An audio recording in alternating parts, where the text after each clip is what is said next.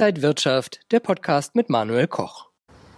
Die Wirtschaft wacht so langsam wieder auf. Der Aufschwung kann beginnen. Nach der Corona-Schockstarre kehrt Leben in die Unternehmen zurück. Der Einzelhandel versucht, die Verluste wieder gut zu machen. In der Industrie, da wird es noch ein Weilchen dauern. Während die Märkte eher seitwärts laufen, gab es in dieser Woche eine massive Panne bei der Frankfurter Börse. Auf das Thema schauen wir gleich. Außerdem auf den teuersten, wertvollsten Autobauer der Welt. Das sind unsere Themen heute bei Inside Markets X. Ich bin Manuel Koch. Herzlich willkommen. Diese Sendung präsentiert Ihnen Markets X, ein Partner der Trading House Börsenakademie.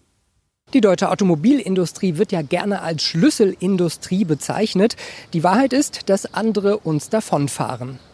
Elektroautobauer Tesla ist jetzt der wertvollste Autobauer der Welt mit einer Marktkapitalisierung von gut 207 Milliarden US-Dollar.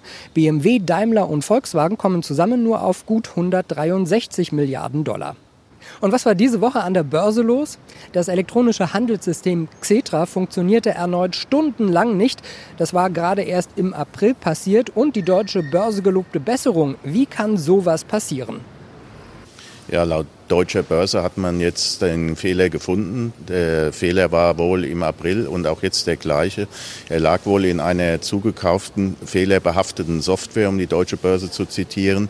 Die Auswirkungen waren natürlich gravierend, weil es war ja nicht nur die, äh, Xetra, der Xetra-Handel in Frankfurt betroffen, sondern auch der, der Eurex-Handel und sieben weitere Börsen in Europa, darunter Wien, Budapest und Zagreb und Prag, um die nur einige zu nennen. Der DAX befindet sich momentan mehr oder weniger in stabiler Seitenlage, wieder deutlicher über der 12.000 Punkte Marke. Jetzt kommen aber die eher schwächeren Sommermonate. Wie sollten Anleger jetzt reagieren? Äh, sie müssen sich zumindest auf eine sehr starke Volatilität noch gefasst machen. Das haben wir ja die ganze Zeit schon gesehen. Und ich glaube, dass dieser Trend wird sich fortsetzen. Wir haben allerdings auch schon sehr viel positive Nachrichten in den Märkten drin. Äh, die Konjunkturdaten der letzten Wochen waren eigentlich sehr positiv. Und von daher ähm, könnte es sein, dass wenn die Corona-Entwicklung äh, sich weiter fortsetzt wie in den USA, dass es eher zu einer negativen Überraschung kommen könnte.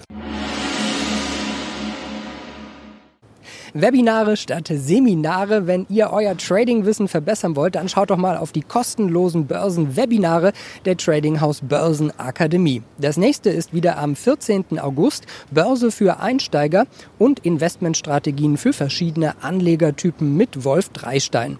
Meldet euch am besten jetzt an unter trading-haus.de.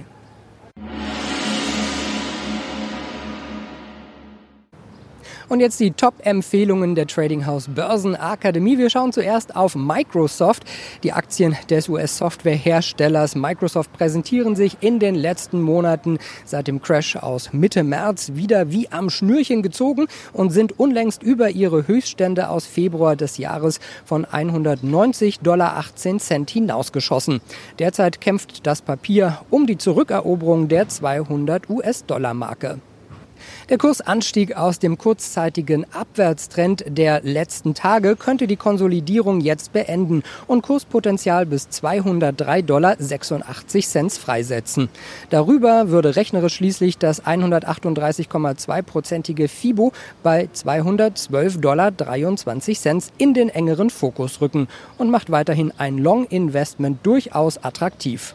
Doch das hohe Niveau mahnt zugleich zur Vorsicht. Eine konsequente Stop-Anpassung und engmaschige Beobachtung sollte nicht ausbleiben. Das Währungspaar Euro zum britischen Pfund hielt im Bereich von 0,90 Pfund und einem dortigen Widerstand innerhalb seines Aufwärtstrends zunächst inne, konnte nach einigen Wochen einer volatilen Schiebephase darunter jedoch Ende letzter Woche erfolgreich über diese Hürde ausbrechen. Die Marktanalysten der Trading House Börsenakademie sehen weiteres Aufwärtspotenzial.